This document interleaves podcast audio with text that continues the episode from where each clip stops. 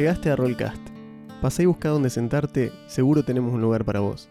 Este es un podcast sobre DD y rol en español. Hablamos de clases, reglas, mecánicas, leyendas del ambiente y probablemente mil anécdotas por episodio.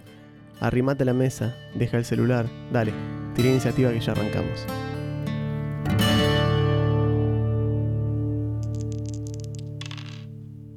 Hola, ¿cómo están?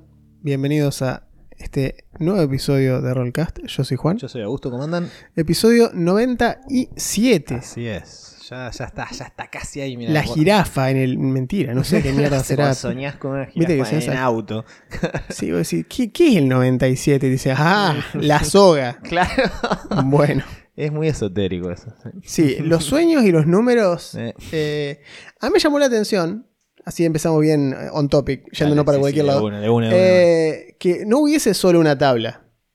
No. Eso fue lo que me llamó. Ahí me sentí medio como, como estafado. Fue como que Sí. Acá tenés la tabla de los sueños. Ah, mirá, el 15 la niña bonita, el 22 el loco, bla, bla, bla, los que todos conocemos.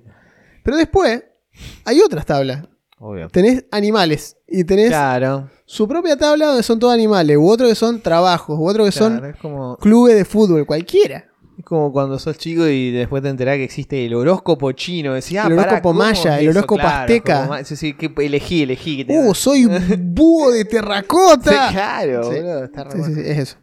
Eh, y después cuando nos quisieron vender que estaba Ofichu y que nos corría todos los símbolos, Ah, dijimos, sí, no, no, no, escuchame una cosita.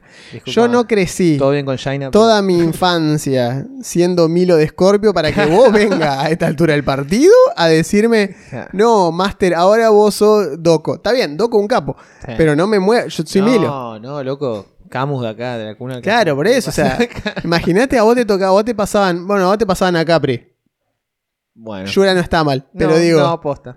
pero digo, es como que igual no es lo- no, es lo mismo. Si te pasa, no sé, a Vos cáncer querías, o algo. boludo, ¿no? eh, imagínate que vos odiar y te dicen, no, no, volvé a Pisces. No, Déjame que el bien. punto con Afrodita, ya que estamos en Sí, esta, sí, en esta vamos. conversación, ya que, ya que empezamos en esto, vamos a, vamos a conversar. ¿Por qué detenerse? Eh, el punto con Afrodita nunca fue el hecho de que, ah, jaja, mirá, tira flores. El punto con Afrodita era que era una verga. Porque cáncer, eh, si vamos al caso, máscara mortal de cáncer, Máscara de la muerte. nunca fue un caballero particularmente grosso. No. De hecho, es mucho más pedorro que Afrodita. Pero le metía onda. Sí, En sí, cambio, Afrodita sí. no le metía onda. Todo el chiste de Afrodita era que era, era el más hermoso. Claro. Cuando en realidad nos habían presentado a, a Misty, que era el caballero de plata.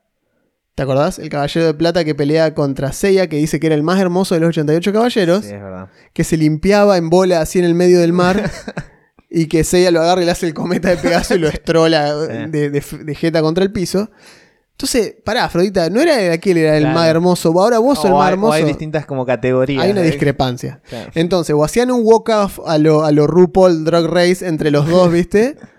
Bueno, eso es lo que no me gusta de PC como caballero. Me parece que eh, era muy grosso el chabón, pero era una cagada como estaba hecho el personaje, no, no tanto el coso. Yo siempre me acuerdo que fue cuando era chico y se conseguían esas esos armaduras, los de Bandai que venían con armadura metálica y qué sé yo. Me acuerdo que yo le pedí a mi vieja que me consiguiera a Camus, por Obvio. supuesto, pero me trajo a Afrodita Same thing. por una, por una combinación de no había el que vos querías y mirá, este también tiene el pelo azul y largo.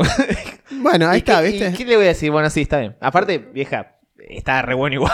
Seguía siendo un caballero original Sí, de Bandai. Claro, estaba re bueno. Tuve dos nomás. Tuve ese y a Sigfrido de la saga de Asgard. Eh, mirá, copado. No, yo tuve a. Yo no los tuve de chico. De chico tuve Sí. toneladas de los de blister de plástico. Nah, esos eran los, los populares. Todos tuve de eso, porque total se rompían a los dos días y bueno. Pero tuve, terminada la secundaria, yo recordaba a un amigo que sí tenía dos. Y cuando terminamos la secundaria, o estábamos en quinto año, ¿Qué? yo que era un tipo que tenía muchísima joda encima, agarré y le dije, che, Lucas, ¿Todavía lo tenés? le dije, Lucas, ¿vos todavía tenés los dos caballeros? Sí, me dice, los tengo en la casa de mi vieja. ¿Cuánto querés? Tal cual. Así, ¿cuánto querés por los dos caballeros? Porque viste que yo, viste que a mí me gustan esas boludeces, me gustaría tenerlo. Total, vos lo 50 pesos me dijo una cosa así. Le dije, dale, tenés. buenísimo. Ningún problema. Está acá, me los trajo en auto. Me acuerdo que cayeron sábado a la tarde. Fue, una escena muy graciosa porque cayeron sábado a la tarde, lo cual habla, bueno, eh, habla de toda una situación, Sí, sí, de, de un montón de cosas que eran de un montón de cosas. Porque caen sábado a la tarde, teníamos 18 años, 18, 19. eh, cae con dos minas y dos vagos más que se iban a la playa. y yo estaba Y de paso, en mi casa y salgo así con 50 pesos en la mano. Tomá, loco. Tomá, mirá, te traje, te traje el, el, el Shiru, de un Shiru Uf, qué o- bueno. original de Bandai y un Shun réplica. Ajá. O sea, piezas de metal, pero no Claro, era Bandai. claro. Tenía el loguito rojo, pero no decía Bandai adentro. Era Claro. igual, pero no era Bandai. Eh, todos, los dos completos en caja, o sea, con la caja, el Sí, display. La caja, la caja está buenísima. Y me los da así, tomá, qué sé yo, así, jaja, se suben al auto, ¿viste? Pero fue típica escena de película. Sí, sí. Aceleran el horizonte escuchando música, sí, ¿viste? exacto, se pierden. Yo- y yo pensando, ja, los bailés sabrosos. Exacto, mirá, qué... 50 pesos, boludo, ¿sabes lo que cuesta esto? Sí, sí, sí. Bueno, nada, eh, lo- los tuve durante 4 o 5 años, eh, o más, más años, y los vendí cuando me mudé, creo. Cuando me mudé del departamento, ahí los, los hice plata los dos. años después, 20 años después, digamos, pero Claro. lo vendí como a, como a 20, 30 lucas cada uno, o sea, los hice. eh, Sí, fue una bien. inversión a largo plazo. Obvio, está bien. La, la grande del coleccionista. ¿no? Al día de hoy sigo buscando. Es que yo no puedo coleccionar cosas. No, Evidentemente no, no. me sale. Me, canso de las cosas antes de, coleccionar. Pero vos podrías tener un Milo, vieja. Es lo, que, es lo único que necesito. Necesito un Milo de Scorpio de Bandai 86 en caja. Eso es lo único que quiero. digamos. Pero bueno. O el Myth Cloud. El Myth Cloud me encanta, pero el Milo, el Milo así del que yo vi cuando era chico en una vidriera, Claro. ese sería mejor, claramente. Sí, sí, sí. Bueno, habiendo hecho este paréntesis sumamente Y muy necesario, por supuesto. su- sumamente necesario.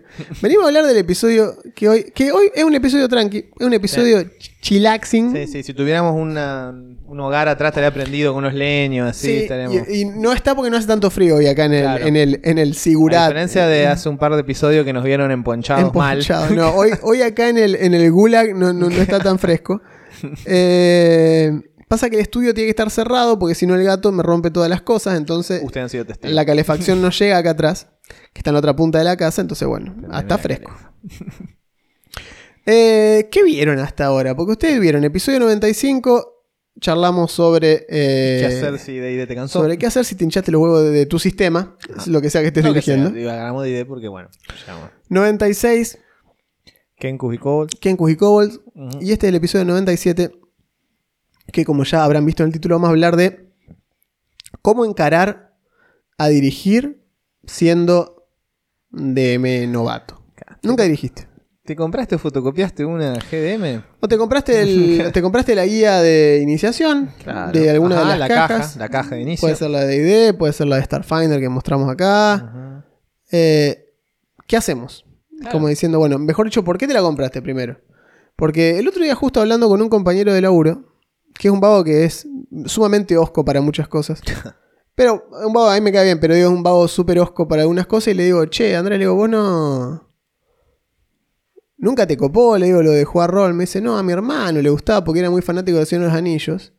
Y dice, y un día fue y se compró ahí a Mauro Jardín, una librería de acá, la comiquería, la primera comiquería de acá.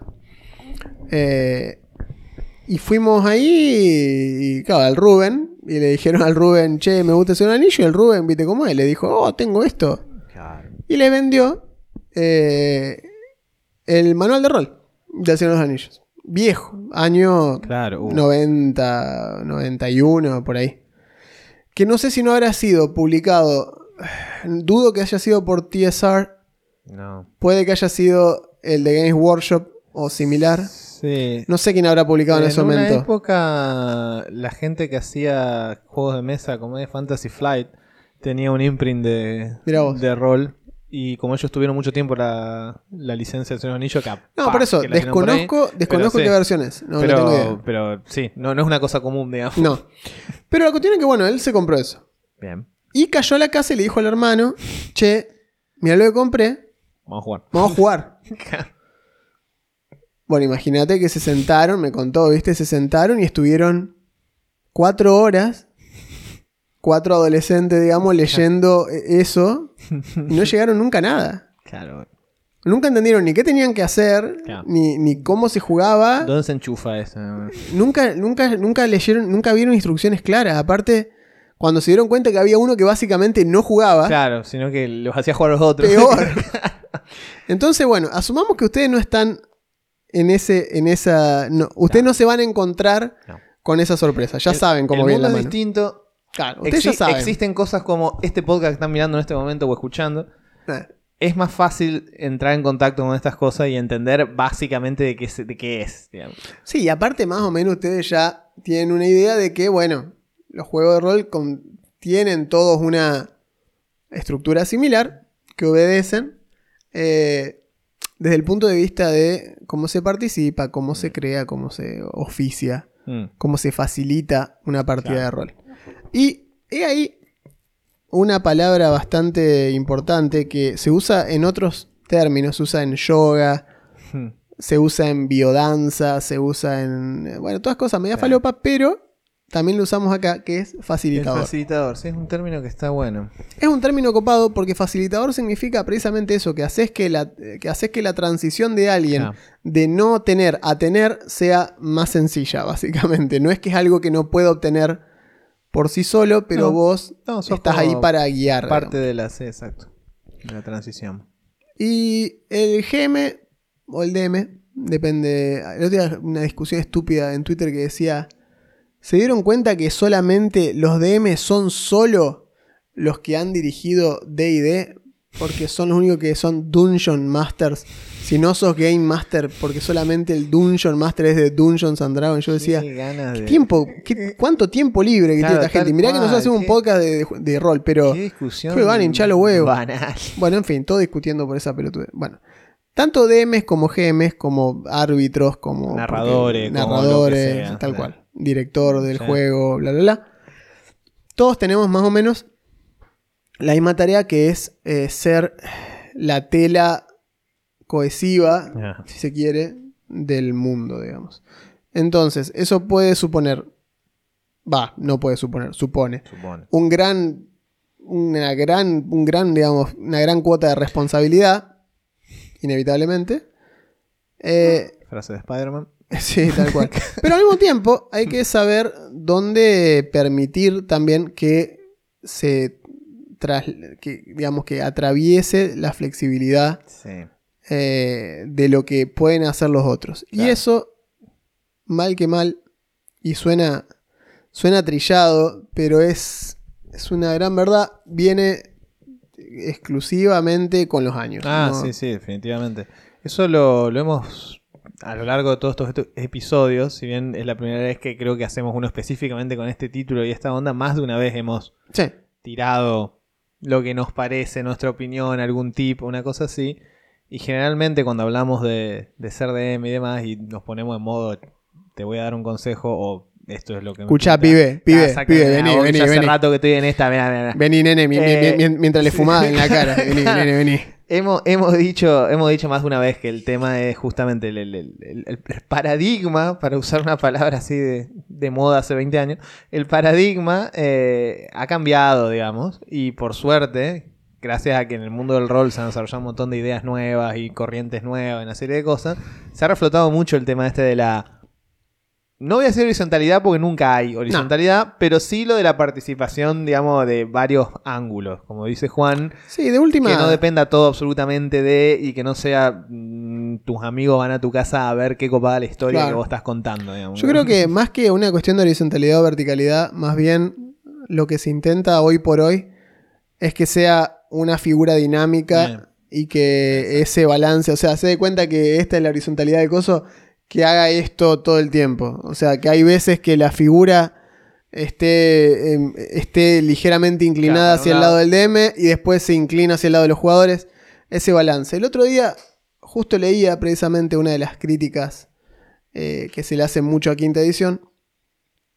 Y es precisamente este- esta cosa de que las cartas están tan a favor de los jugadores en quinta Sí. que como DM a veces hay veces que tenés que dejar pasar cosas porque el libro no está a tu favor Ah, como DM. no. Lo cual es una solución a lo confrontacional y- Claro. y, antagónico que era el DM en ediciones anteriores. Claro, es como Quinta, obviamente, evoluciona y, y todo se- lo contrario. Exacto, se saca de encima eso, pero tal vez a detrimento de darle inclusive demasiada, eh, como demasiada prevalencia a las decisiones acertadas o erróneas de los jugadores. Claro. digamos. Es como, Como que... que más herramientas de ese lado, digamos, que del lado del DM. Sí, eh, y lo hemos comprobado en Uh, múltiples sí. veces. Uh, sí. Hay cosas que vos decís. O sea, si los jugadores son más o menos copados y te dicen, bueno, está bien, no pasa nada, ok. Claro. Pero si tenés alguno que se te agarre del manual, y Mm. sí, probablemente el manual eh, falle a su favor, digamos. Eh. Y bueno, vos decís, che, pero no tiene sentido esto. No, pero así está. Claro. Nosotros hay unas reglas que, como les los contamos en, su- en el episodio de las reglas opcionales, Sí. usamos flanqueo, porque Por si no el rock nos parece estúpido, eh, y aparte porque al pedo para qué mierda tengo una cuadrícula, si cual. nadie la, va- Si nadie no, la usa. Si no jugamos teatro de la mente y fue, digamos. O sea, claro, si, uno- si vos no te vas a mover tácticamente alrededor de los enemigos y te vas a buscar flanqueos, ¿para qué mierda estamos usando la cuadrícula? Claro. ¿Para ponerte al lado? Me decía, avisame cuando estoy al lado, estás al lado, Está tengo sneak attack, O sea, listo, perfecto, buenísimo. ¿Me alcanza el movimiento para llegar? Sí, bueno, llego, lo ataco. Listo, tengo sneak attack porque estoy al lado. Ajá. Soy un rogue, ajaja. Entonces Claro. como que, bueno. Que también es una reacción, me parece, a, a Cuarta, que le había puesto el reénfasis al jueguito de miniatura. Sí. Y como que acá dijeron, bueno, no, eso no le gustó a la gente. Claro, no, pero no, esa parte no estaba mal, ese no era el problema, No. digamos, de cuarta. Pero bueno, eh, sí, como que quinta hace mucho eso. Y no es el único sistema que lo hace, pero el Mm. punto es que vos, como DM novato, probablemente deberías tratarte, pensándolo así ligeramente, deberías tratarte vos como, mm, en cierta forma, como un personaje nuevo más Sí. y no enroscarte demasiado en la cabeza en, en esto, digamos. Justo, y este tema que lo charlamos hoy viene a colación porque uno de los oyentes nos había mandado, me acuerdo, un mensaje por Instagram Mm. eh, diciendo esto, ¿no? Que por qué no hacíamos un, un programa sobre para DMs novatos. Y la verdad es que los, más allá de que todo esto, todo lo que hablamos en los Hicimos episodios... 95 episodios para DM Claro. Novato. Todo lo que hablamos en los episodios no está hecho particularmente para o grandes jugadores experimentados o para, eh, para DM super. Nada, es, es para todos. Es para todos. Tanto como para jugadores que escuchan algo, una raza que les interesa y les Sí. parece copado. Sí. Y como DM, si te interesa algo de las ideas que tiramos, también. O sea, tampoco es que nosotros sabemos todo, digamos, es como que estamos en eso. Eh, entre los dos, ¿qué tenemos? 25, 30 años de dirigir, ponele. Eh, Pero eh, es como que, bueno, qué sé yo. Son experiencias distintas y cada uno a su ritmo. Yo lo primero que dirigí eh, sí fue. Fue un intento de DD. intento. Sí. Énfasis en intento de DD porque era una falopeada asquerosa. Obviamente que lo primero que uno hace es hombruear algo. por algún motivo, obvio, no sé por qué, pero todos hacemos lo mismo estupidez.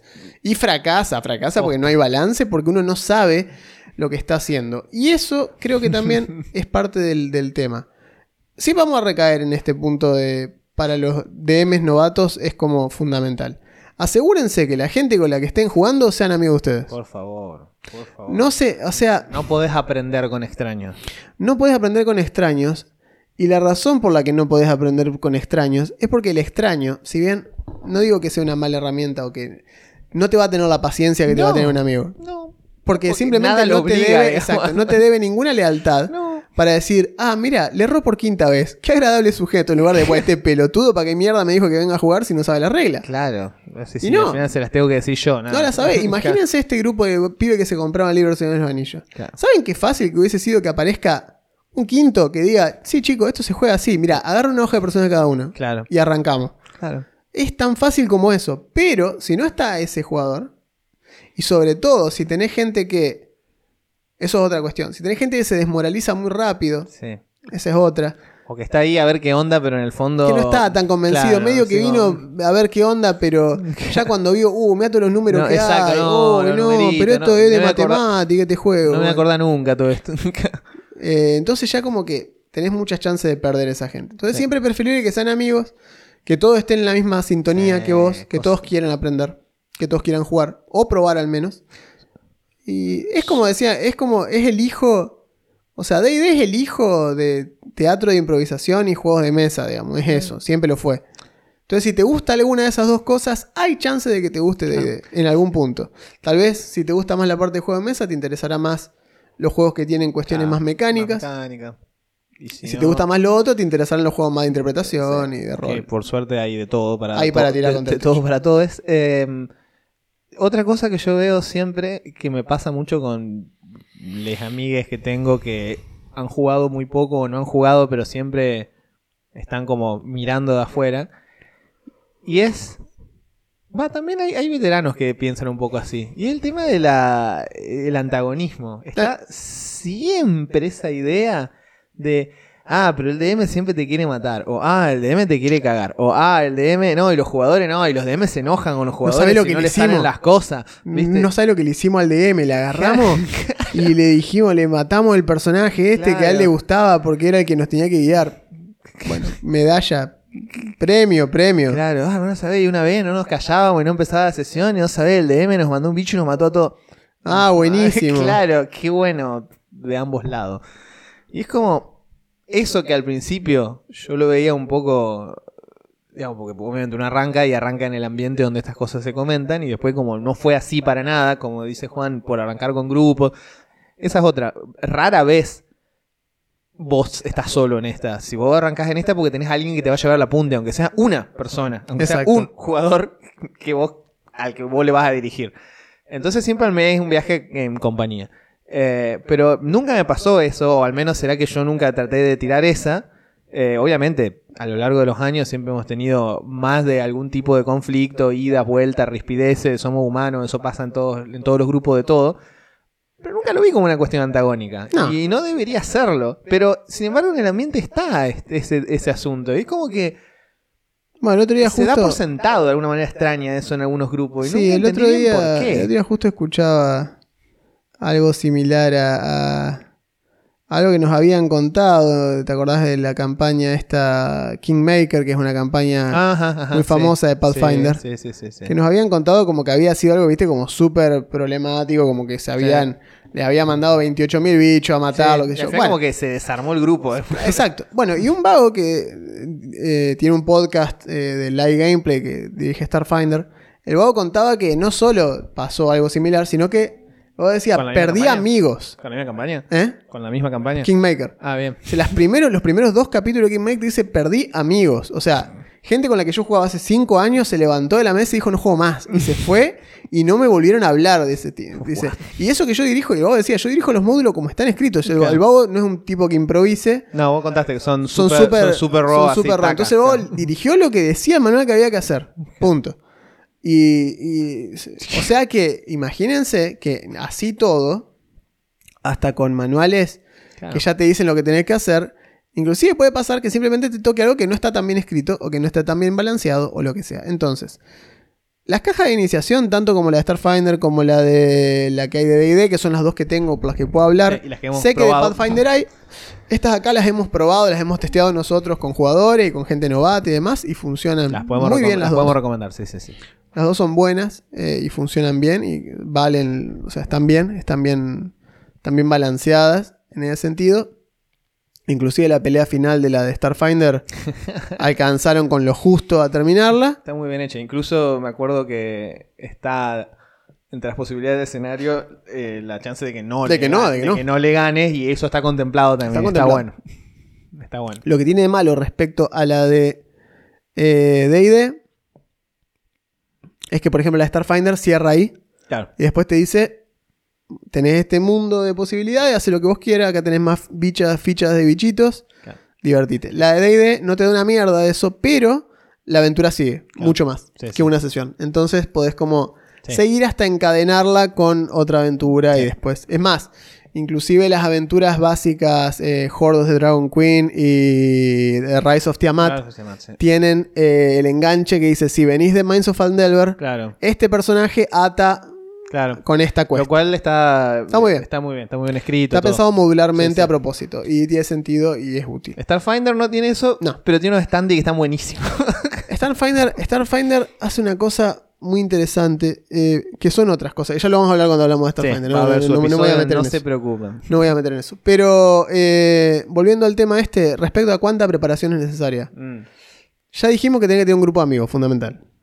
Todos tienen que estar de acuerdo en que ese es el sistema de juego que quieren jugar. Y sobre todo, otra cosa importante es.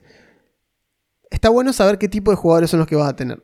Imposible saberlo si nunca jugaron. Eso iba a decir, a lo mejor no- en ellos mismos no lo saben. Exacto, pero ellos no lo, lo vas a descubrir. Ya lo vas a descubrir. Entonces vas a tener alguno que le gusta más las reglas, vas a tener uno que le gusta más que no le pongas reglas. Hay gente que detesta que le pongas límites. Detestan que le pongas límites, Claro. pero mal. Onda que vos le decís, "Pua, uh, me imagino entonces, porque, ¿por qué? Porque asumen que esto de jugar rol y de poder interpretar libremente y demás es una invitación a que todos hacemos lo que nosotros queremos. Claro, es un bueno, y dale que yo hacía tal cosa, y dale si que- eso fuese así, se- solo, solo se puede hacer así si existen temáticas como el yes and Claro. o el, vieron esa cuestión que hablamos en reglas opcionales, el sí y Claro. o el sí pero, Claro. como, ¿cierto? Como diciendo, está bien, decime qué querés hacer. Doy dos vueltas en el aire y le corto la cabeza al bicho. Sí, pero le crecen dos cabezas de donde le cortaste. Entonces ahí vos como DM contrarrestás inmediatamente Mm. una acción que intentó ser una agachada del jugador de decir, mira qué fácil que resolví esto. Minga. minga, le decís vos. Eh, las reglas tienen una función. Esto es como cuando vos estudias dibujo.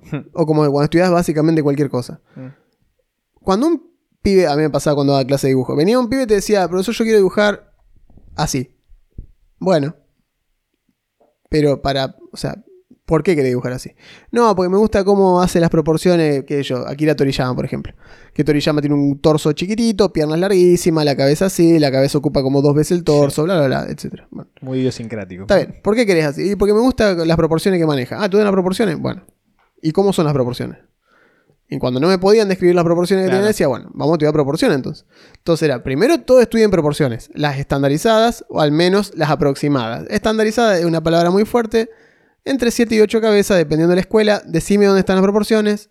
Son estas. Una vez que aprendiste las proporciones, hacela para donde vos quieras. Claro, rompela pero- para arriba, rompela para abajo. Me da igual, me da igual cómo las quieras hacer. Claro, pero entendiste la base. Pero entendé la base. Y con D&D o con cualquier sistema de rol Pasa pasa, lo mismo. Rompelo. Después hacelo percha al sistema. Pero entendé la base porque si no, lo que te va a pasar es que vas a, te vas a encontrar con una encrucijada sencilla que no vas a saber no vas a resolver saber resolver. porque no tenés la regla básica en la cabeza de decir, ah, esto es como cuando vimos combate con cobertura, ¿entendés? Y vos decís, porque capaz que el tipo te dice, ¿cómo hago para disparar cuando está dentro de un auto? Claro. Y son dos vehículos en movimiento. Claro, vos tenés dos opciones. O buscás-. Claro, o buscás en las reglas el capítulo que dice cómo dispararle a alguien en un auto. Algunos sistemas son así. Algunos sí. Algunos sistemas son así. Y otros tienen reglas genéricas, generales, que vos vas a aplicar. Y decís, como dijo Juan, dispararle a alguien que está atrás de cobertura. ¿Qué es un auto? Y Sí. algo que lo cubre. Podría Es ser un auto, podría- o sea, que esté en movimiento o no, es otra cuestión. Exacto. Pero si vos más o menos usás la base, podés adjudicar ahí on the fly, en el momento, la cosa que te está trabando. Y después, que puede ser por demanda de lo que está pasando en la historia o por demanda de alguien de algo que quiera hacer el jugador. Y después seguís. Tal y cual. después, en todo caso, para la siguiente sesión, a lo mejor se te ocurrió una forma mejor. Decir, che, de en más, cuando les tiremos los autos, vamos a tirar con tal penalización o tal bonus, o mira, Ah, esta dote sirve para esto. Y ya está. Pero, Sí, sí, sí. digamos, pero si vos no tenés idea de que existe una cosa que se llama cobertura y cómo funciona, o así como, "Mm, che, estoy. Sí, piénsenlo ¿Qué como, piénsenlo como herramientas en el cinto, digamos. Si ustedes pueden usarlas o no, pero está bueno que sepan que las tienen. Si vos me decís, sé cómo funciona la cobertura, ok, es una herramienta más que tengo. Si la necesito, Bien. puedo usar cobertura como herramienta para parchear esto que en este momento no tengo la más puta idea de cómo resolverlo. La verdad es que no, no sé cómo hacerlo. No tengo la regla clara, ni siquiera sabía que había una regla para esto, pero me acuerdo de esta regla, que es similar. Claro. Por ejemplo, lo que pasa con la dispersión de una granada, de un proyectil, algo que cae, ¿no? Cae esto acá, cayó acá. Cae en esta cuadrícula, pero las cosas no suelen caer y quedarse en el lugar. Claro. Por lo general rebotan, más si es algo que es una botellita o algo que pueda llegar a rebotar, una piedra. No va a caer y va a quedar ahí. Exacto, a menos que esté hecha de tungsteno, no sé qué mierda que caiga y bueno, listo, es De- un cráter. De tela y cae sobre velcro. Exacto. Se va a mover. Entonces, ¿para dónde se va a mover? Uh, qué sé yo, no sé. Y bueno, chicos, o sea, de ocho, ¿no? hay, hay ocho cuadrículas alrededor de la cuadrícula en la que cayó. Tirón de ocho y poner un número a cada una. Es así. Lo viene haciendo los Wargames desde siempre. Sí, tal cual. Y yo aprendí lo que era el daño de dispersión gracias a Warhammer en su momento y, y así. Em, entonces, dijimos, necesitas un grupo de gente, fundamental, amigos. Necesitas la preparación. Bueno, la preparación va a depender. La, la preparación va a depender de qué estás dirigiendo. ¿Te mandaste a dirigir algo homebrew tuyo para arrancar? Me parece bárbaro. Que todos estén de acuerdo en eso, me parece genial. ¿Te mandaste a dirigir una caja de preparación? Claro. te va a dar todo lo que necesitas. Las cajas de inicio tienen esa gran, gran ventaja. Te dan todo lo que No necesitas. necesitas nada más. No. Hasta los daditos. Vos te pones a leer y te dice, al principio los jugadores van a hacer tal cosa. Vos lees esta parte que está entre comillas. Claro. Y lees, viste, al, al principio de la carretera se peina sobre el paisaje de tal, bla, bla, bla. Después vos no lo vas a hacer a esto. No. Pero es una buena forma de ejercitar lo que el juego estila como narrativa para el DM. De hecho, No quiere decir que lo hagas, pero No, de hecho, el- los manuales esto de las. o los libros de las cajas de inicio. Arrancan de lo básico, estilo, bueno, una de tus funciones es poner a los jugadores mentalmente en el lugar donde vos querés que estén. Entonces, una forma de lograr eso es el texto de ambientación. Por ejemplo, léeles esto. exacto. Vos lees, y ahí después dice, bueno, esto es un ejemplo de lo que vas a hacer. Como la historia arranca en tal lado, entonces te está explicando lo que estás Ah, haciendo. te dice, el pueblo, el pueblo de tal es así. Entonces, se ven cómo los carruajes pasan por la calle mientras algunos comerciantes están abriendo, bla, bla, bla. El sol amanece en tal. Y abajo dice, en otra letra dice, los personajes arrancan la aventura en la posada de tanto donde quedaron a encontrarse con tal tipo que los había citado ahí. Claro. Y abajo dice, te dice, inclusive te dice eso, te dice, "Esta- estaría bueno, no te dicen esa palabra, pero estamos parafraseando, estaría bueno que los personajes se introduzcan Claro, entre ellos se y se, presenten, y se presenten, eh, se narren cómo están vestidos, cómo son físicamente, para poder ya empezar a alejarse del trato de persona a persona y empezar a hablar como entre personajes, que es algo difícil de lograr, Sí. obviamente, porque no todos estamos hechos con ese chip de, de cambiar así de listo, No. ahora soy, ¿viste? Ian McKellen, Claro, eh, exacto. Gandalf, Ian McKellen. Ah, o sea, no, no todos pueden hacer eso. Eh, entonces, el personaje básicamente es eso. eh, y la función del narrador es que vos, más o menos, medies esas interacciones. Es decir, aplacar todo lo que se pueda el metajuego. Mm. Al principio es muy difícil porque entender el concepto de metajuego es difícil. Claro, va a pasar. Va a pasar. Es como que. eh, Y es más, a mí me ha tocado lo contrario. Las personas que son como hiper miedosas del metajuego, jugadores que me han dicho, ay, no sé si mi personaje sabría esto. Bueno, No sé. No sé, Te ¿qué es? tirás a ver qué ¿qué es? Y no, es esto. Y capaz que Sí, lo sabe, qué sé yo, no no, pasa nada.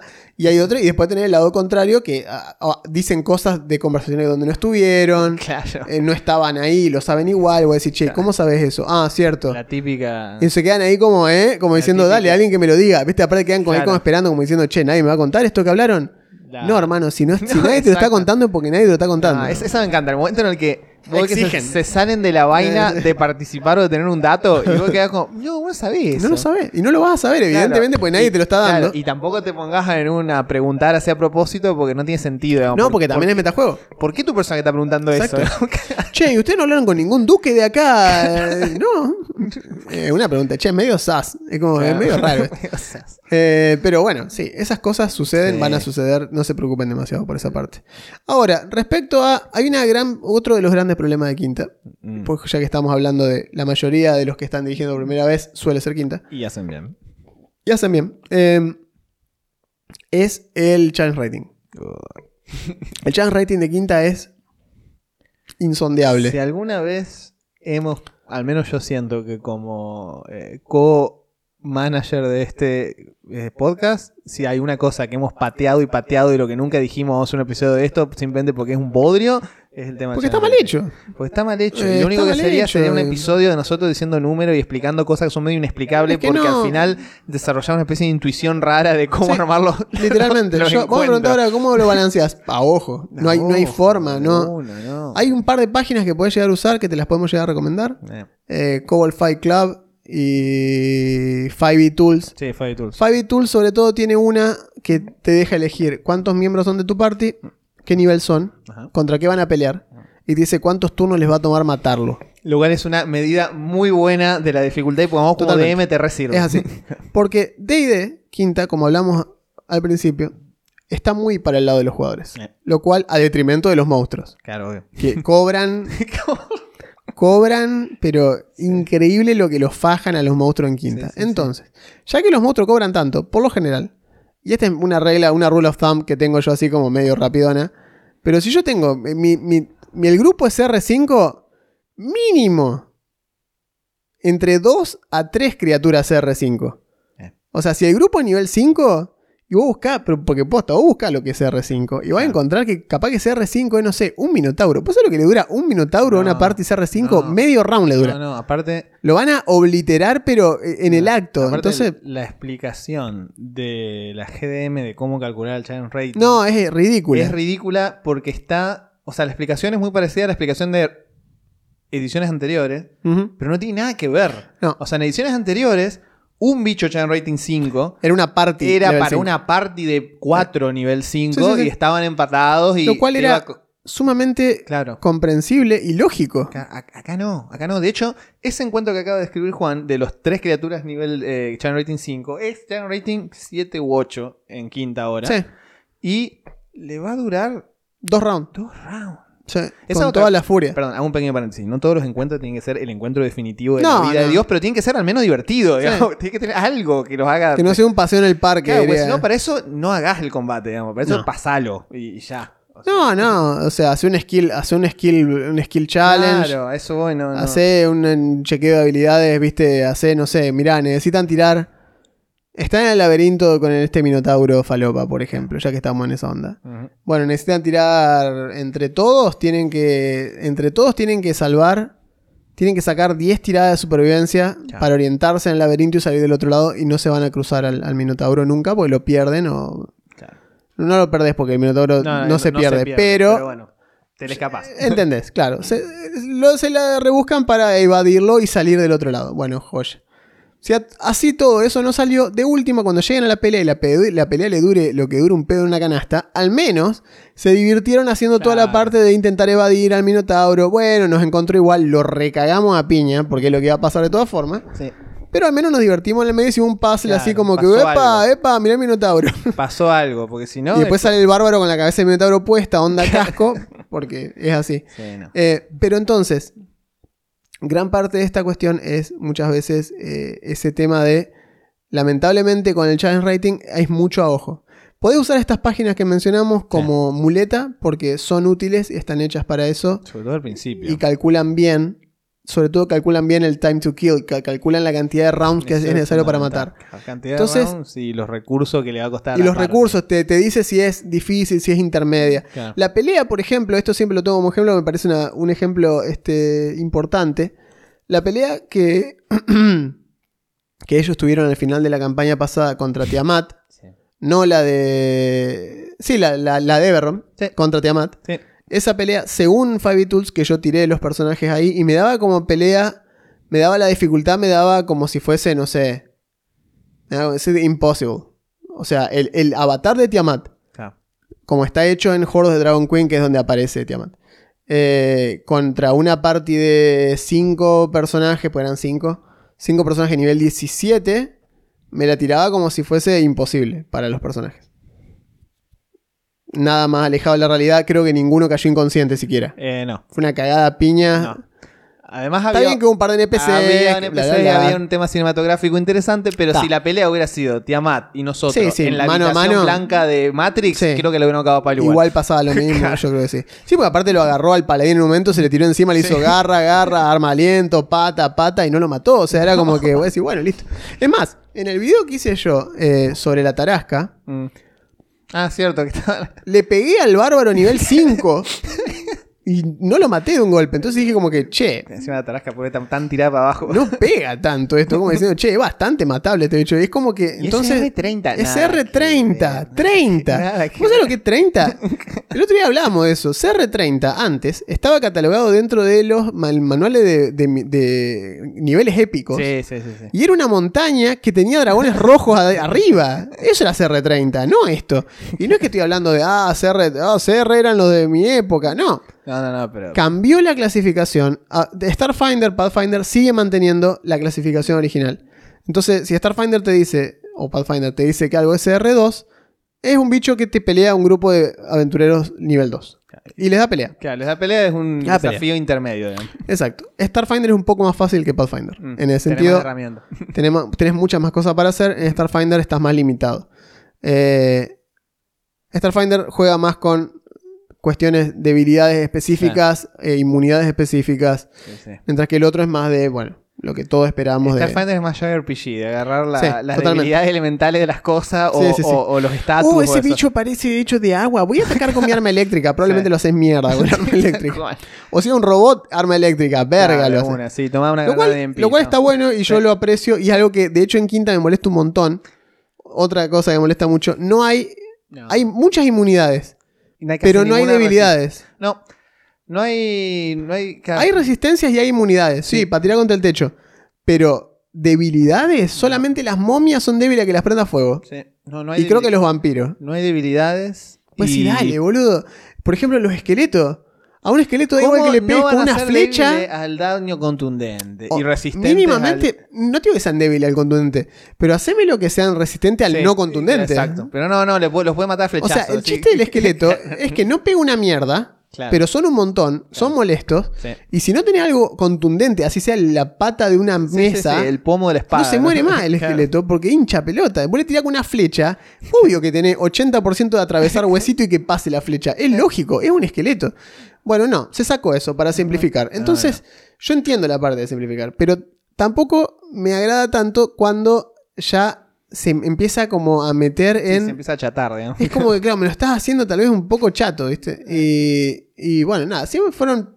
Guarda, esto no es de ahora, me molestó siempre. Simplemente lo digo como diciendo, ténganlo en cuenta Sí. a la hora de ustedes dirigir. Si estas cositas no les copan del todo, sepan que hay muchísimas opciones. Primero Sí. para emparcharlas. Y si te das cuenta que vas emparchando Mucho. tropecientas 43 cosas, tal vez no, no sea el sistema para vos. Episodio 95. Episodio 95. Tal vez no este no es el sistema para vos. Claro. Y no tiene nada de malo. Todo tranqui, busca otra cosa. O bien, acomoda tus expectativas a lo que vas a A obtener. lo que estás jugando. ¿Sí? Vas a obtener esto. Este es, el- este es el DD de hoy. El DD de hoy es así. ¿No te gusta este DD? ¿Preferís un DD más realista, más rústico, más duro? Está Pathfinder también. Eh. Tranqui. Está DD 3.5 también si querés, más granular. no se fue a ningún lado, Nunca, nunca, nunca dejó de existir. Eso es importantísimo. Es como Sí. las adaptaciones cinematográficas Sí, de los cual. cómics. Tal cual. No te- Watchmen no lo quemaron, No, no, tal no hubo cual. una quema pública de todos los Claro. ejemplares de Watchmen. Están ahí todavía. ¿Lo querés leer? Todavía lo, lo, ¿No te gustó la serie de Cabo Vivo? Fantástico. Podés ver el anime original. Está no ahí. pasa nada. Nadie lo quemó. ¿Fue una poronga live action? Sí, pero no importa. El otro está ahí todavía. digamos. Nadie, nadie- nadie lo tocó. Entonces, todas estas cosas que estamos charlando vienen a raíz de que el sistema, a veces, para calcular los encuentros y para nivelar esa frustración de los jugadores, que al fin y al cabo es lo que son los encuentros, es una mezcla, un balance fino que hay que mantener Sí. entre diversión y frustración. sí, es ahí. Está siempre ahí.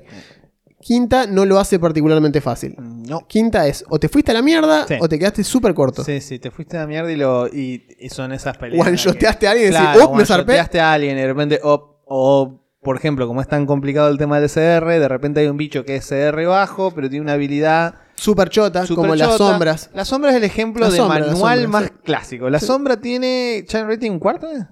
Sí, Un son una mierda las sombras. Un cuarto, un medio, una cosa así. La, la, la, Shade- la Shade o Shadow más básica del manual de monstruo. Pero tiene un chistecito, creo que pega más 4, o sea, nada, o muy poco. Pero tiene un chistecito en el que cuando te pega te drena fuerza. Y si Las fuerza Shadows. llega a cero, sí. Shadows. Shadow, tu fuerza llega a cero, te, Ujú. mu- te morís. Te morís. Te morís. O sea, no hay que quedar en contra, te morís. No puedes mover tus pulmones siquiera con tu propia fuerza, te morís. SR. Challenge rating. Un medio. Un medio, ahí tenés. Challenge O rating sea, un medio. O sea que una party le puedes tirar como. Técnicamente como 6 de estas. Sí. Debería estar Está- todo bien. Ahora. Ahora, dos Shadows le llegan al lado al mago. Cada una te ataca más 4. Ahí está, más 4. Y hacen 2 de 6 más 2. Bien, para empezar te puede matar. A un mago te lo one Con una facilidad pasmosa. Pero fácil, diría mi abuelo, pavoroso el daño que te hace. Y si no salva. No, miento. No, No, tiene drain nomás. no, no es que no salva nada. No, no, no, tiene drain. Si te pega, te drena un de 4 de fuerza. Claro, o sea, Al mago te lo mata dos veces, porque si no lo mató por HP y el mago dijo 7 de fuerza. ¿Para qué Claro, mierda quiero voy a fuerza yo? fuerza si soy mago. Vienen dos sombras y una le hace 3, 4. Se mató. Se lo mató. Lo mató. De Pero lo mató, Y- ¿eh? Claro, y vos te imaginás, pon- pongan eso en. No es que lo puso a estabilizar. No, no, lo no, mató. cayó muerto, un fiambre. Lo mató. Y vos decís, ah, mira qué divertido que está D&D. Primera sesión, primer bicho. Los Y vos- perdiste. Claro, y vos como DM, novato, decís, no, ¿qué, qué pasó? Yo Bueno. solo seguí el manual. Caso, caso específico, Strad. Estrada, Baró, claro, la habitación Barovia arranca con la Casa de la Muerte. Y la Casa de la Muerte tiene est- estas. Toda tiene la mala seis onda. de estas. En la primera. En el no, no es la primera habitación, pero te metes en el dungeon de la primera casa. Claro, de cerca Y si el bajas, orbe si bajás hay una estatua de Strad hecha de madera que tiene un, un palantir, una- un orbe de cristal en la mano. Si alguien se acerca al orden de cristal, que alguno se va a acercar. O sea, ¿para qué estamos jugando? ¿Para, para no, no interactuar con las Claro, cosas? No. obviamente que alguien se va a acercar. Salen seis sombras de las paredes y empiezan a atacar a la party. Las sombras además hacen inmateriales, pueden atravesar y atravesar paredes. O sea, se pueden meter Exacto. abajo del piso, si el DM es muy choto. Se puede meter abajo del piso y agarrarte los tobillos de abajo del piso y hacerte el mismo ataque. Claro, y vos no le puede pegar, porque estás en No, el centro no del se la puede volver. Entonces, imagínense. Ah, no solamente eso, si te mata, vos te levantás como sombra un de Además, cuatro. Vamos a matar al Un de cuatro horas después. O sea, terminamos por fin. Ah, qué bien, lo hemos logrado. Vamos a dormir, descanso largo. Sí, sí, nos dormimos acá. Mientras están dormidos, viene uno de sus ex compañeros muertos y los empieza a matar a todo dormido porque nadie está haciendo guardia. Y la sombra basta con que se te ponga al lado y te toque. Eh. En fin, en Critical Role hacen en la serie animada que salió en Amazon. Hay un muy buen episodio eh, que meten sombras. Y son aterrorizantes como pelean, porque son así, son un garrón de pelear. Claro. Se ve que le mete la mano dentro del pecho y le sacan como un licor negro. Claro. Y los van drenando. Y está re bien hecho el episodio y es desesperante. Les ganan como con luz, lo- los ahuyentan con luz. Una falopa sí, que es daño radiante, supongo. Claro. Pero muy bien hecho como la representación de las sombras. Pero lo que voy con las sombras es que, por ejemplo, ¿cómo lo resolvimos en ese momento en Barovia? Bueno, fue fácil. El problema con las sombras es que tienen esta partecita. Resistencias al daño. Ácido, frío, fuego, rayo, trueno, contundente, perforante y cortante de ataques no mágicos. Son inmateriales. Es decir, si no tenés algo mágico, no le haces En daño. nivel 1 no vas a tener nada mágico. Y tienen 16 HP en promedio. 16 HP en promedio significa que el mago, que asumamos que tiene Firebolt, Claro, esa es otra cosa. tiene un de 10. O sea que el mago va a necesitar en promedio 3 o 4 ataques, porque que El la Jay tenga resiste- 16 ¿Cómo va a resistir daño elemental? resiste daño de fuego. Claro. O sea que el, el mago le hace bueno Firebolt. Mira, sacate un 4 en el lado, le hiciste todo daño.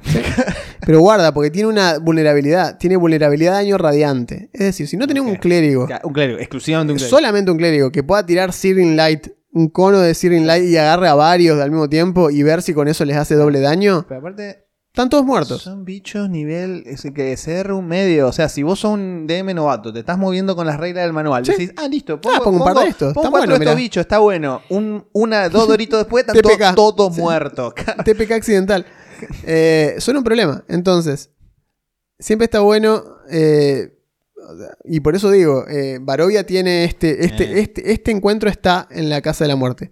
Yo lo que hice con las sombras, no les toqué nada, solo le saqué la resistencia elemental.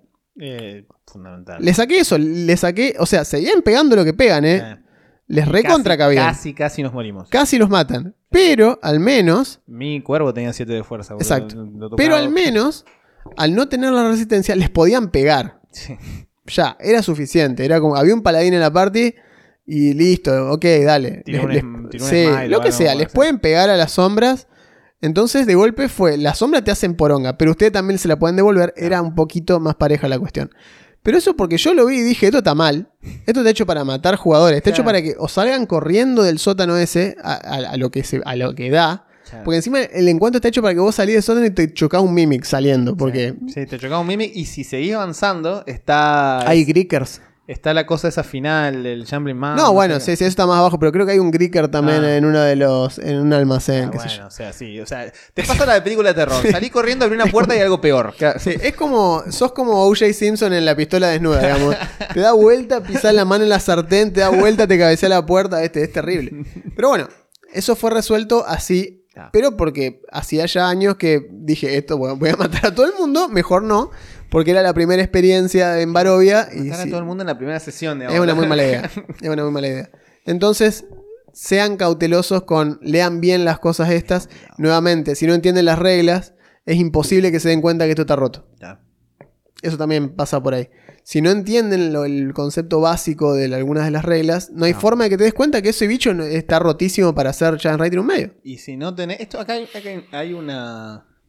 Hay como dos escuelas de pensamiento. Yo me adhiero más a la primera que dice que te ayuda mucho a ser DM el haber jugado el sistema. Sí, Hay seguro. gente que sostiene que no, que es como un set de skills distinta. Igual, ser un jugador, habiendo jugado quinta, por más que no hayas dirigido nunca y tengas ganas de hacer, lo cual muchas veces pasa. Vos jugás mucho tiempo y decís, che, ¿qué onda dirigir? ¿Estará bueno dirigir? Me dan ganas de dirigir. Bueno. Siendo jugador, vos lees ese bloque de, de estadística y decís, che, está medio heavy. Porque ya fuiste jugador, entonces decís, mira, Está ¿y con- y- potente. y- claro, ¿y con qué le pego? Que, bueno, eso te ayuda. Si ya jugaste, tenés eh, algo de idea. Ahora, si realmente es un grupo de novatos y a vos te tocó o vos elegiste ser el DM, eh, bueno, eh, va a ser un poquito más cuesta arriba. Porque algunas cosas. Y las primeras veces todo va a ser complicado. ¿Qué va a ser? O sea, Sí. no, no esperes.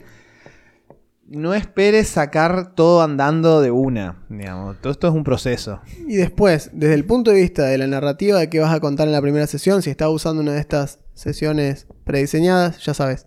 Pero si no, manejate con eh, conceptos chicos. O sea, manejate con una intro Eh. sencilla. ¿Por qué están todos acá? Eso como diciendo, ¿por qué están acá? Nos citó tal, ok. O estamos buscando tal cosa. O somos. con- Damos en un barco. ¿Se conocen de antes? Esa es otra importante. ¿Se Eh. conocen de antes? Por eso es una parte nueva. Eh, podés sugerirles que tengan un lazo previo. Sí. Que lo decidan ellos, pero que tengan un lazo previo. Eso te va a ayudar a vos a no tener que andar unificando Las historias. esa cuestión. Sí, aparte de la historia, las cabezas de que el tipo diga, no, ¿por qué voy a ir con él si no lo Claro, no, conozco? tal- Uy, la puta que te parió. Sí, ya sé que no lo conoces. eso pasa. Pero en parties, Pasa, en parties novatas, el, el hacer un poquito de. Esto es como un metajuego, pero metajuego feliz. El hacer que sean, no te digo amigos, pero los amigos de la vida real, que sus personajes se conozcan, ayuda un montón. Que confíen entre ellos. Es Claro. simplemente eso muchas veces. Sí. Es confiar. Es decir, mira, tu personaje ya ha hecho otros trabajos con estos otros personajes. Claro. Mal que mal, no son amigos. No necesariamente no son amigos. Pero no tenés razón amigo para una pensar palabra. de que te va Exacto. que te desea el mal. Amigo es una palabra muy fuerte, tal vez. Pero lo has visto en combate, sabes lo que puede hacer. Nunca te dejó a morir, a pesar de que podría haberlo hecho. O sea que confías en esta persona como confías en un compañero de laburo. Vos vas al trabajo y vos decís, che, necesito que esto esté hecho para las 5. ¿Qué haces? ¿Te parás en la puerta y lo mirás así? Claro. hijo de mil puta, Y hijo de mil puta, claro, ¿eh? ¿No 10 terminaste? ¿No si- terminaste? está laburando. No, o sea, vos más o menos confías. Dijiste que, estaba, que tiene que estar para las 5 y bueno, va a estar para las 5, supongo, a menos que pase algo. Bueno, acá es lo mismo.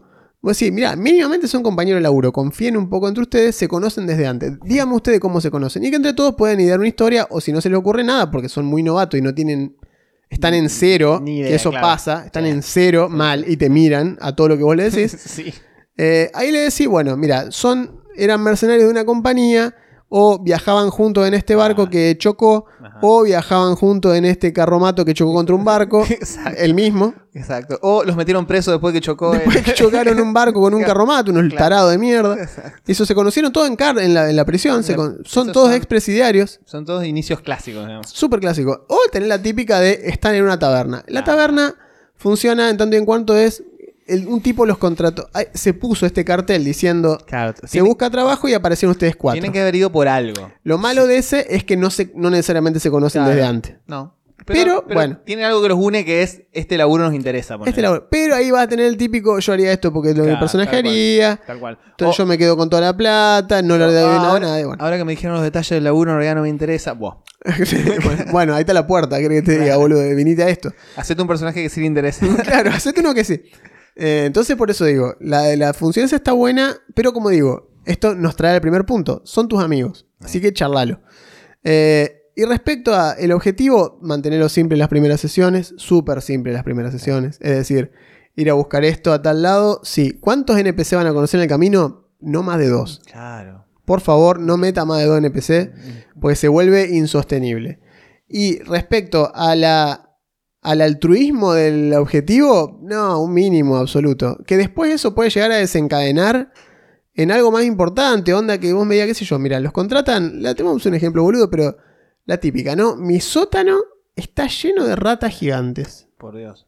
La infest- infestación ¿Cuántas clásica. veces Icewind Dale, Baldur's Gate, Neverwinter Nights, Las ratas. todos han tenido. Mi sótano está infestado de ratas. Me acuerdo que en el Neverwinter, creo, esa misión que te hacían hacer eso, después resultaba que te encontrabas ahí adentro con uno de los representantes del gremio de ladrones que también estaba Sí. en, el mismo, en la misma bodega traficando cosas. Y vos Sí. le hablabas y el tipo te decía, sí, yo soy del gremio de ladrones, qué sé yo, una cosa así. Te decía, vos, vos por qué estás acá. Y vos le contabas y el tipo te decía, no, yo estoy acá por tal cosa. Ah. Y tenías la opción como de, ah, muere, bellaco. o decirle, ah, mirá, ¿y qué? ¿Hay un gremio? Qué interesante. Claro. Y track, De se- rep- de, de golpe se abrieron las Lo posibilidades. que era una quest super mundana tenía un costado que estaba bueno. Exacto, porque vos decís, mato al, lo mato al tipo. Bueno. Lo estás así, lo estás cagándote a piña, caen los amigos luego que te vienen a Claro. buscar. Eh, ¿qué están haciendo? Claro. Los salvan. Si los salvan o lo que sea, o se va alguno, listo. Ahora ustedes son enemigos del gremio de ladrones de la ciudad. Te metiste, claro. Te metiste con la pesada. y si no, si se unen, bueno, van a tener una reunión con el gremio de ladrones y de golpe Truk se branchó para otro lado. Es decir, no tengan miedo de dejar un poquito que fluya Claro. y qué se les ocurre. Porque yo te digo, si miran los episodios que hay eh, en este canal sobre el aquelarre, que es el- la sesión que yo juego con las cinco chicas, eh, ellas, yo les he dado, yo les he dado objetivos como muy así. Era simplemente, hay algo, hay una oscuridad, algo así, qué sé yo, fíjense qué quieren hacer. Y ellas caían a tal lado y se terminaron encontrando como una suerte de reunión tipo Herbalife, así tipo de, de- de estafa piramidal. Y en lugar de ponerse a matar, ese- no, decidieron drogar a uno de los tipos al palo y convencerlo de que ellas venían de otra sucursal, disfrazaron al oso, al druida, perdón, le, le hicieron que se convierte en oso. Y en, en- convertido en oso, una le hacía de intérprete porque no podía hablar, eh, porque era el oso y el oso era el líder de otra, de otra sucursal que no conocían. Entonces, claro, bueno, en fin, un quilombo hicieron Yes. para hacer eso. Pero si yo me metía ahí a decirles, no, bueno, el tipo se da cuenta que el oso. No, ¿qué quiere que le diga? O sea, si el chiste era precisamente a ellos se les ocurrió eso. Claro. Entonces, si a los personajes se les ocurre algo, Exacto.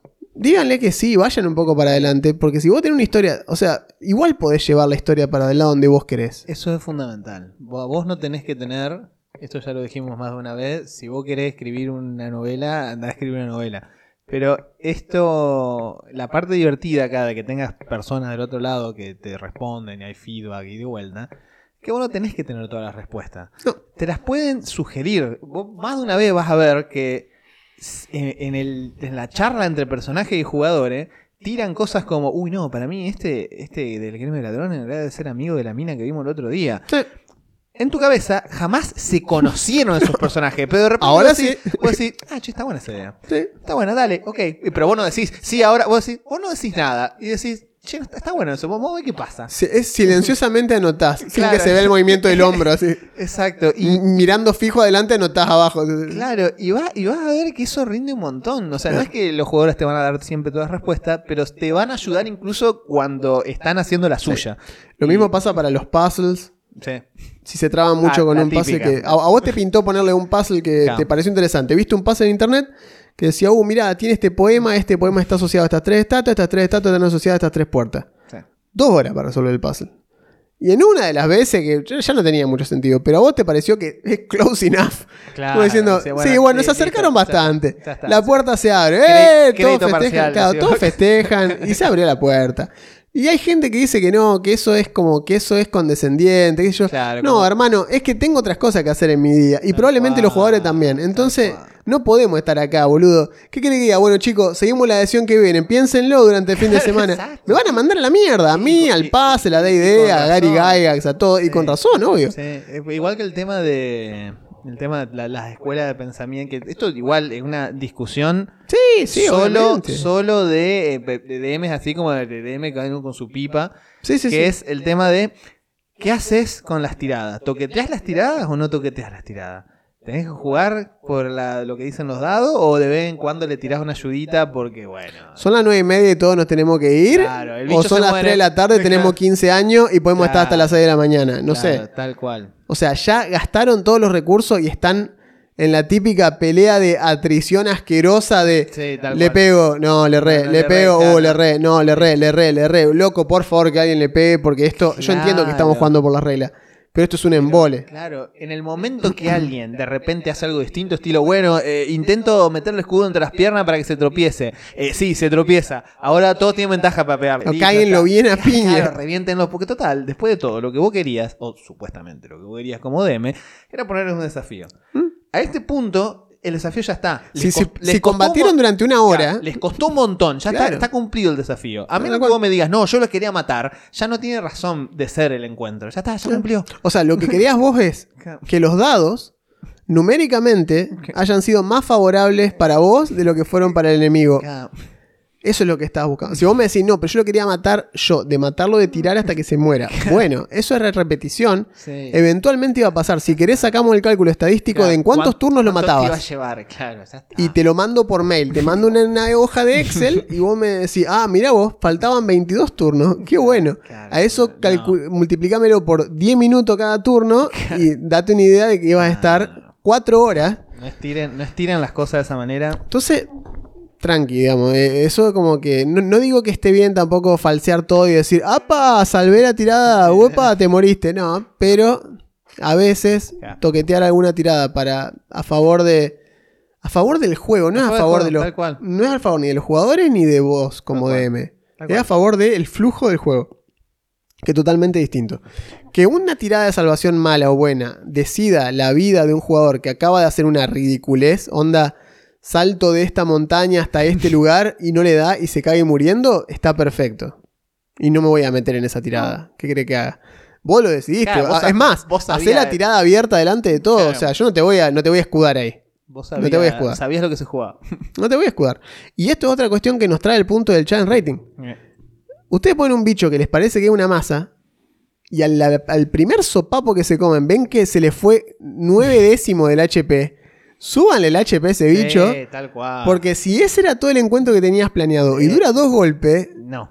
no. es un garrón. O de repente entran amigos, le pones más HP y entran unos amigos. Mete uno más. O, o- o algo. aparece un segundo de este cuando Claro. pensaste que. Claro, o No algo. sé, o sea, a mí me parece que son herramientas que sobre todo cuando te estás acomodando, después no te hacen tanta, no- después no te hacen falta, esa es la verdad. Es todo esto que estamos diciendo ahora son cosas que las haces sobre todo al principio. Sí. Después no te hacen falta.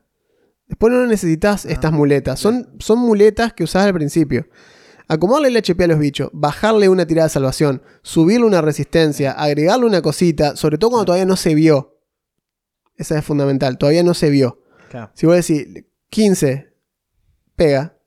Ok. Claro. Bueno, entonces y después viene otro atrás y dice 14, pega. Ok. van a ir pseudo deduciendo. Y después Algunos uno prestan dice- atención, otros no. Y Son después uno que- ve que dice 16, no pega. ¿Cómo que no se Eh, pegaron con pero si 15 y con pegaron 14? 14, claro. Eh, no, porque, bueno, eh, eh, porque, no, bueno, porque, bueno, entonces, o, o tenés un buen motivo, y Claro. vos decís, vos decís, ah, lo notaste, bueno, ahora pueden ver que las placas de armadura están ligeramente más brillosas. Eh, la puta madre, se bufeó, algo Claro, hizo. claro. Ok. Pero siempre importante tampoco tratarlo de pelotudo a los jugadores.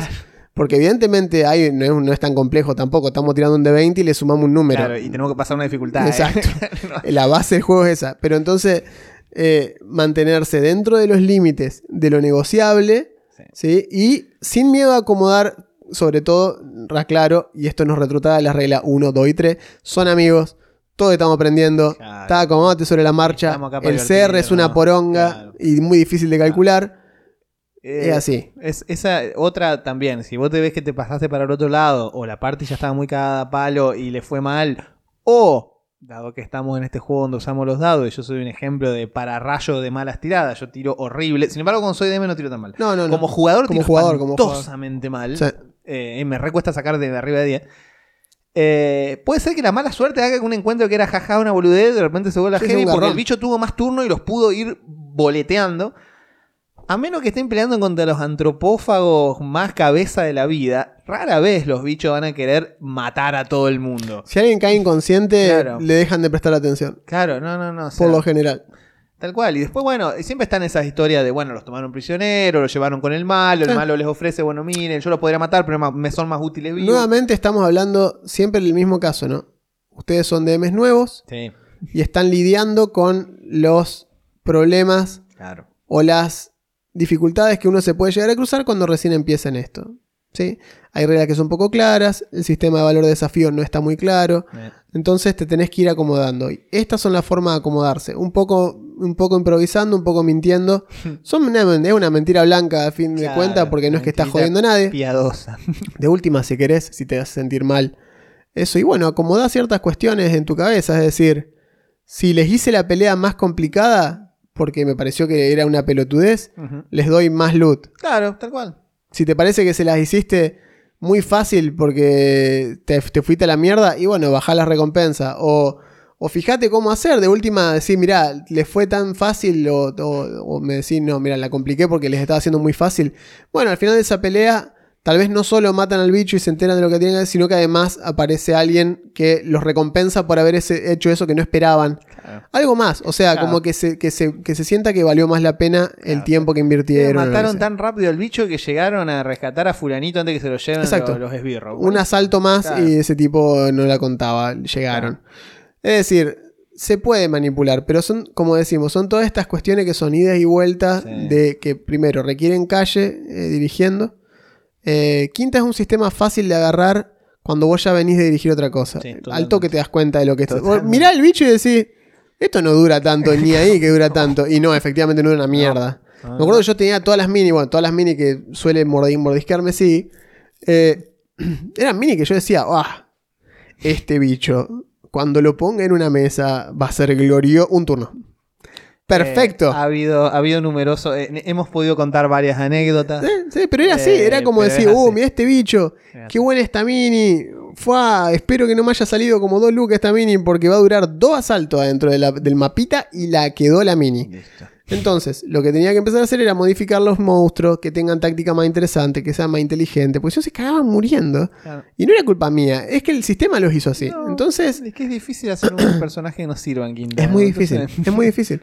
Es muy difícil. Así que bueno, nada, eso, tengan en cuenta esas cuestiones. Y sobre todo, no se olviden, y que no se olviden los jugadores tampoco, que el DM es el quinto jugador o el sexto jugador. Eh, el DM también está ahí para Eso no es un laburo. digamos. Exacto. Si vos estás laburando y todos están cagando de risa y vos estás siendo miserable Estás transpirando atrás. con tu existencia y decís, no, mañana dirijo, no te puedo creer, boludo. Y, bueno, eso es porque no la estás pasando mal. Estás, estás pasando muy mal.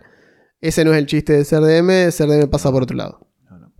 Así que si tal vez, tal vez ser DM no es lo tuyo, puede pasar, no tiene nada de malo. Eh, a mí a veces me da más paja jugar que dirigir. Es raro, pero a veces me Eh, sucede. Es real. Es real. A veces pienso, Es real. oh, tengo que interactuar con toda esta gente en lugar de simplemente decirles lo que pasa. Decirles lo que pasa, es real. ¿Viste? Que decir, Es les el- podría estar. Les podría estar narrando y decirles, hagan. Sí, exacto. ah, ah, Es así. ah. Eh, a mí siempre me pasa, por ejemplo, que me tengo ganas, cuando encuentro un sistema que me gusta, tengo más ganas de, de dirigirlo, dirigirlo, que obvio, jugarlo obviamente, de dirigirlo. Yo pienso en dirigir cuando leo un sistema, no pienso en jugarlo. Eh, digo, mirá, esto. Y más, pienso inclusive en ya en mis grupos. Digo, ah, esto sería. se- seguro sería lo que jugaría tal, ¿viste? Como Ah. esa onda. Ya lo pensás así. Es como ser. Es como ser eh, Tim Burton y escribir películas para Johnny Depp. Es como Sí, que. tal cual, ah, mirá, esto lo reharía Johnny Depp. Y sí. Sí. Eh, así que bueno, nada. Diviértanse, muchachos. Muchachas. trata, ¿Qué le vamos a decir? Eh, si no la están pasando bien, algo No. mal está haciendo y puede ser cualquiera de estas cosas. Claro, pu- pueden... Pueden ir eliminando. El sistema siempre puede ser una y es la más fácil de probar si tal vez era eso. Exacto, eso se cambia, digamos. Fíjense que con los, eh, los Game Day, esto es un dato aparte, con los Game Day suelen salir suplementos de una página o similar que son un una muestra, como una muestra gratis de casi todos los sistemas que tienen precisamente como una carilla de una página donde vos tenés como para jugar un extracto del sistema como diciendo fíjate si esto te gusta. Es como, como ir al supermercado. Demo, ¿Te claro. acuerdas del supermercado cuando había Una muestra gratis. la muestra de salamine y vos decías, Claro. uh, un salamín. O, o te, te daban. Claro, una, una- un vasito de Te leche hacían. chocolatada. O Fernet con coca, me acuerdo. ¿Te acuerdas de cosas de sí, Fernet con sí, coca? Sí, sí, sí, sí. Es eso, digamos. Es como que probalo, fíjate si te gusta. ¿No estás seguro? Busca, buscate un podcast de alguien jugándolo. Eso es algo muy bueno de hoy en día. Muy Te fácil. da una patada a un árbol y caen 20 jugando eso. digamos. Exacto, vos ponés en YouTube, ponés, no sé, querés jugar Changeling, ¿te, te Claro, interesó tal Changeling? Poné sí. Changeling Live Actual Play eh, algo Sí, así. sí, sí, sí. Y en YouTube o en Spotify o en algún lado, en algún lado, alguien, va- alguien lo va a estar jugando. Cualquier. Alguien lo va a estar De jugando. lo que quiera. Sí, sí, sí. ¿Te gusta Ryutama? Bueno, sí, Ryutama, actual, eh, actual Play. Me ha tocado ver cada cosas Sí, con bueno. Ryutama particularmente. Eh, digamos, disclaimer, te puede tocar cualquier cosa. Sí. Pero, Busca pero- varios. pero O sí. sea, hace que sea un sample size que sea más de uno porque te va a encontrar con rarezas. Pero bueno, mal que mal, eh, es un método para, para ubicarse. Así que bueno, creo que, no sé, ¿tenés algún otro, ¿tenés algún otro consejo para DMs novatos? No, la verdad que no. Una vez que ya mencioné el tema de, del- de la- del antagonismo este, que insisto que no tiene, no tiene mucho lugar en la mesa, digamos. No, Eh, porque para eso jugamos, no sé, un juego de mesa o cualquier otra cosa, digamos. El rol no, no se cual. trata de esto. Eh, después, eso. A lo mejor no está de entrada, pero a lo mejor puede evolucionar eso, puede ir surgiendo y el hecho de que los jugadores perci- perciban que hay una especie de competencia. Yo te digo porque me ha pasado de tener DMs que si bien no eran antagónicos, es decir, yo percibía que me quisieran matar el personaje. pero lo disfrutan. Pero se nota, o sea, en el combate se nota. En el Ah. momento en que vos festejás tus buenas tiradas Sí, sí, y sí, decís, sí. no, loco, cuando, lo- cuando le empiezan a ir los jugadores, vos decís, no, la puta madre, Sí, qué sé yo. Eso es rarísimo. O sea, yo entiendo, por ejemplo, que Juan diga, buah, cuando el arma un encuentro con un Vejir y lo primero que hacemos es, bueno, lo polimorfeo en un panda y lo tiro por la, por la, por la cuneta. Bueno, ok. Sí, ¿qué que Eh, eh, que claro, eh, yo como DM diría, buah, está bien. De ahí en más, todos mis vejires pasaron a tener resistencias legendarias. Claro, tal cual. Mínimamente una salvación te voy a, te voy a ignorar. Tal cual. Eso, eso es una cuestión que iba a decir. Eh, Quinta tiene como con esto de que está súper tirada para el lado de los jugadores. Eh, antes había como niveles de equipo y magia que vos necesitabas tener para poder pelearle un bicho. Juan ha mencionado más de una vez, los dragones cuanto más ancianos y fuertes eran, necesitabas armas mágicas cada vez más poderosas para poder hacerle algo. Sí, para que tu espada atraviese la Claro. escama de un dragón. Ahora es binario. O sea, un dragón tiene la misma resistencia que la sombra que acabamos de leer. Sí. O sea, tenés que pegar con algo mágico. Sí, sí, sí. Y ya está. Y algo mágico puede conseguir lo que sea. Mágico Ah, ni un- siquiera tiene que hacer daño mágico. No. Brilla. No, no, es mágico. está, exacto. La, la espada de Moonlight, la espada de luz lunar, o un arma Sí. cualquiera de luz lunar, no tiene un más uno, no tiene No. nada, pero brilla y eso ya hace mágica y con eso ya puedes Hace darle más. Una a- antorcha. Puede agarrar un dragón a antorchazos. Sí. La antorcha hace daño mágico, digamos, si Eh, querés. Por eso, entonces eso eh, tenganlo en cuenta también. Y el hecho de que las tiradas de salvación muchas veces son, como en inglés se dice, save or suck. O sea, o salvás y está Sí. todo bien, o te va mal y te va muy mal. Sí. Eh, y la solución que tiene Quinta para eso son la, la resistencia legendaria. Que es que vos como DM puedes decir, bueno, le dio. Eh, pero no tira, le dio. Digo, Punto. Tiene tres de esta, le dio, acaba de gastar una. Bueno, lo que pasa es que son ciertos bichos que tienen eso y otros no. Y es como Sí. que el umbral, el, el umbral está medio raro. ¿Dónde Algunos bichos puesto? se lo merecen y no lo tienen, y otros bichos que no sé por qué carajo lo tienen, lo tienen. Es raro. Entonces no se sienta. Cualquier vampiro tiene, Sí. tiene tiras legendarias. eh, y el Vejir, que es un bicho como. Bicho hecho para matar dragones, hecho por los Claro. gigantes para matar dragones, no tiene. Claro. Entonces vos decís, el Vejir un bicho común y corriente, digamos. Entiendo que un bullet no las tenga, porque un bullet es un bullet.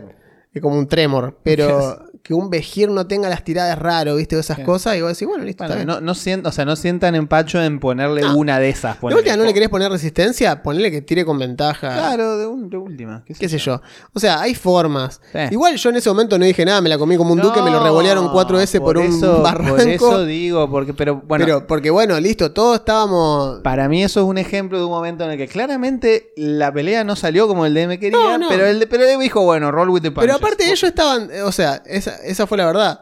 Ellos se estaban divirtiendo Sí, tanto con la sí, situación sí, que. ¿qué voy a hacer? Yo decirle, no, no, Claro, no lo podés no tirar. podés tirar. No, no, se mueren. ¿Sabes qué? Ahora, ahora, ahora vienen cuatro dragones y los matan a todos. No, si estaban pasando ya bien, está, ¿qué le queda? por Están eso ya cagándose de está, o sea, risa, uno- tirando el bicho por un barranco. y Uno, está bien. uno, ¿cómo es? Eh, además, dado que esto era una campaña, qué sé yo, tomás nota y decís, bueno, mira, la próxima No, claro, no te va a ser tan fácil. No, no va, no va a haber un Vejir, olvídate. La La próxima no vas- vas a rogar que haya un Vejir. Claro. Y lo próximo que pelearon fue el Rémoras. Claro, exacto. Y el Remora no hubo con. Y el Remora no le hubo pudo- chistecito, no. hubo que agarrarse bien a trompadas con el Remora. Por eso digo, entonces es como que es así, uno va aprendiendo. Pero es experiencia, o sea, y eso es- yo ya en ese momento ya hacía como tres años que estaba dirigiendo Quinta. Eh. Y pasó eso del Vejir.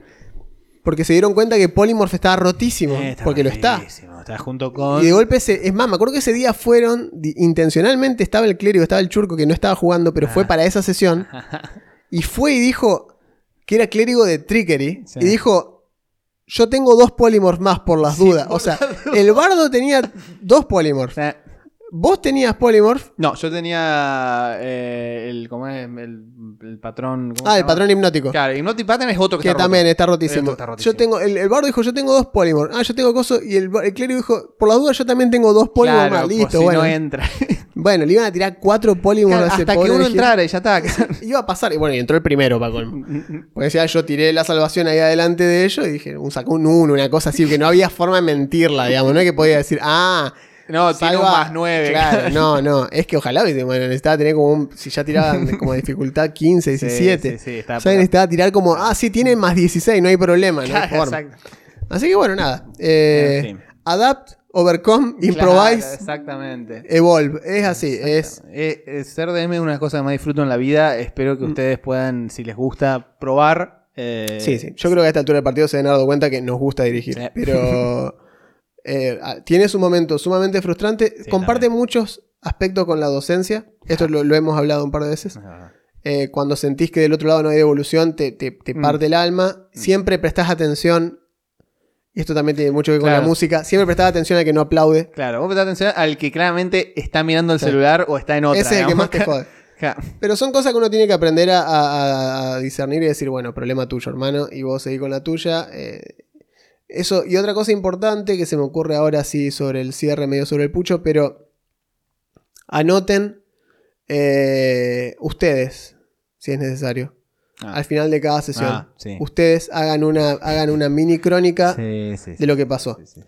¿Por qué? Porque me acuerdo cuando yo entré a jugar en la- el grupo de Augusto, eh, tenían esa cuestión, que cada se, se iban turnando. Oh, esta semana lo noto yo, bla, bla, bla. Esta semana lo noto yo. Hasta que un día nadie más lo notó. Claro. Fue así. Y fue lo como que... anotando yo porque no pasaba sino. ya. Entonces, después, cuando pasamos a dirigir alternados, dijimos, bueno, vamos a abrir esto, un doc público en el cual todos pueden ir anotando. La chota, terminamos anotando nosotros de vuelta. Entonces, ya que evidentemente, o sea, si tienen alguien que se copa, por ejemplo, Lucía anotaba todo, todo, todo, todo, todo. El día que Lucía no iba a la sesión, chau, tanto en bola, porque nadie había anotado, porque ella era la que anotaba todo. Entonces mi, mi- mi hermano agarraba y decía, a ver, preguntale a Lucía qué tiene. Y no, no está Lucía. Bueno, cagamos, nadie sabe nada. Entonces, lleven un registro propio. Escríbanlo si quieren a, a modo de dos parrafitos que narren más o menos lo que pasó. No Sí. estoy diciendo que sea un libro, una novela. Ni muy detallado tampoco. Pero que ya fueron a tal lado, hablaron con este tipo.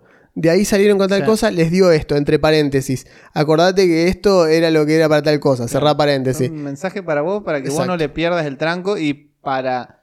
Porque los jugadores, y esto ya lo digo por experiencia. Yo anoto todo como cuando juego, porque, pero porque soy DM y, a- y aplico la misma función, digamos, y porque me gusta. Pero no esperes que alguien lo haga, No, porque incluso el más entusiasta eh, eventualmente o no lo hace o falta o algo, y después están todos, pero como dice Juan, todo Bola. en bola. es como sí, que vos decís, che, ¿dónde estudiaron estuvieron para, últimos? estudiaron para la elección. ¿Qué? ¿Había, había elección? Claro, o sea, vos decís, loco. ¿vos no estuviste acá la semana pasada? Uh, pero- sí, pero... Por eso entiendo, o sea, está bien, eh, son otros, son otras épocas, tenemos otras obligaciones. Está entiendo bien, que. Por eso digo, yo no, no, no le voy a poner a. No me enojo cuando no se acuerdan el No. nombre de un NPC. Ya está, a esta altura del partido no me enojo. Ah. Antes me acuerdo que hemos tenido DM que se enojaban y te, Ah, sí, te sacaban experiencia porque no te acordabas del nombre de un NPC. Y no, no me acuerdo, la verdad que no me acuerdo. O lo tenía anotado y vos tenías tu hoja atrás de personaje que tiene una banda de nombres. Y yo decía. ¿es este? No. ¿Es este? No. ¿Y este qué mierda era? No sé. Bueno, entonces para Claro. tener eso tampoco sirve. No. Porque tener una ristra de colección de nombres tampoco es útil. Entonces, como que, mirá, si vos no podés asociar que el mercader se llamaba tanto, y bueno, listo, yo tampoco. Si vos me preguntás a mí cómo se llama el, cada una de las cajeras de- del alvear, no sé, les pregunté el nombre alguna vez. Y no, pero esa una vez te lo dijo. O lo tienen el nombre en la tarjeta. Claro. Y bueno, pero yo no, bueno, no me acuerdo. En la vida yo no anoto todo. Bueno, su personaje probablemente tampoco. Entonces, ¿te acordás cómo se llaman? Tu compañero de laburo, Claro. Tal vez un vecino, tal vez un vecino. Lucía vivimos durante cinco años en un complejo de departamentos y Lucía jamás se aprendió el nombre de nadie de los vecinos. Yo me lo sabía todos, Ella de nadie, nunca. Entonces, El del, el del primero año. claro, ¿entendés? El de- Estas son, no son las que vienen acá arriba. Sí, punto, listo, eso es todo que sabía. Entonces, si pasa en la vida real que uno no tiene esa constancia, y bueno, entonces va a pasar. Entonces, mi consejo es, como demes, hagan ustedes una anotación de ese tipo de cuestiones para no perderse ustedes. Si después los jugadores deciden no anotar, no hay problema. Bueno, y antes de la sesión. Editan un poquito eso que anotaron ustedes para sacar cosas que no deberían saber ellos. Y le dicen, chicos, ¿se acuerdan que mañana jugamos? Esto Claro. fue lo que pasó la sesión pasada. Y ahí Toma. entran todos en claro. Que no sea en el momento, que sea un rato No, antes. no, no, un día antes. Un rato antes, un día antes, cosas Sí. que puedan entrar en personaje y volver. No, y aparte entran ya en igualdad de condiciones. Sí, Todos leyeron lo mismo. Y, obvio que tenés un forro que no lo leyó. Sí, siempre. Vos decís, Cantado. loco, vos decís, no. Te lo mandé, boludo. Eran dos oraciones, dale. No, no. No, porque no tuve, no, tuve hasta, hasta las manos. No, tuve. no, recién, recién me desocupo. Bueno, claro, bueno, está listo, no te digo nada, pero entendamos que, que- que- que sucede, digamos así. Claro, y tampoco esperé que te lo cuente yo, digamos, otra vez. Yo ya te lo pasé. Listo. Y lo fundamental es que no se pierdan ustedes. Porque Totalmente. no cometan el error de depender de sus jugadores para que les hagan acordar de algo. Ustedes anoten todo. Y después los jugadores llevarán su tracking de las cosas. Ustedes les ayudan con, estas, con estos eh, racontos. Pero no dependan de No. verdad de los jugadores. No porque los jugadores los vayan a cagar o le vayan a decir, sí, ahí fue cuando nos diste tres No, niveles. No, no. no, eso, no lo hace nadie, salvo que sea un forro. Eh, pero los jugadores no se van a acordar. Entonces van a quedar todos mirándose estilo, no sé, Sí, sí, sí, supongo que, bueno. eh, claro. buah. sí, sí, sí. Así que bueno, nada, eso, eso, esos detallecitos. Bien. Así que nada, nos estaremos viendo la próxima semana. Vaya uno a saber con qué. Y como dijimos, estas, estos episodios no voy a estar leyendo, no vamos a estar leyendo No, eh, comentarios de los cositos porque estamos en diferido. claro. Somos nosotros del pasado Del de lo que le estamos hablando en este momento. En este momento ya hemos tenemos pelos de colores y otras cosas que ustedes no pueden vislumbrar. sí, ¿no? Así que nos estaremos viendo la próxima semana. Yo soy Juan Yo soy Augusto, gracias. y esto fue Rollcast.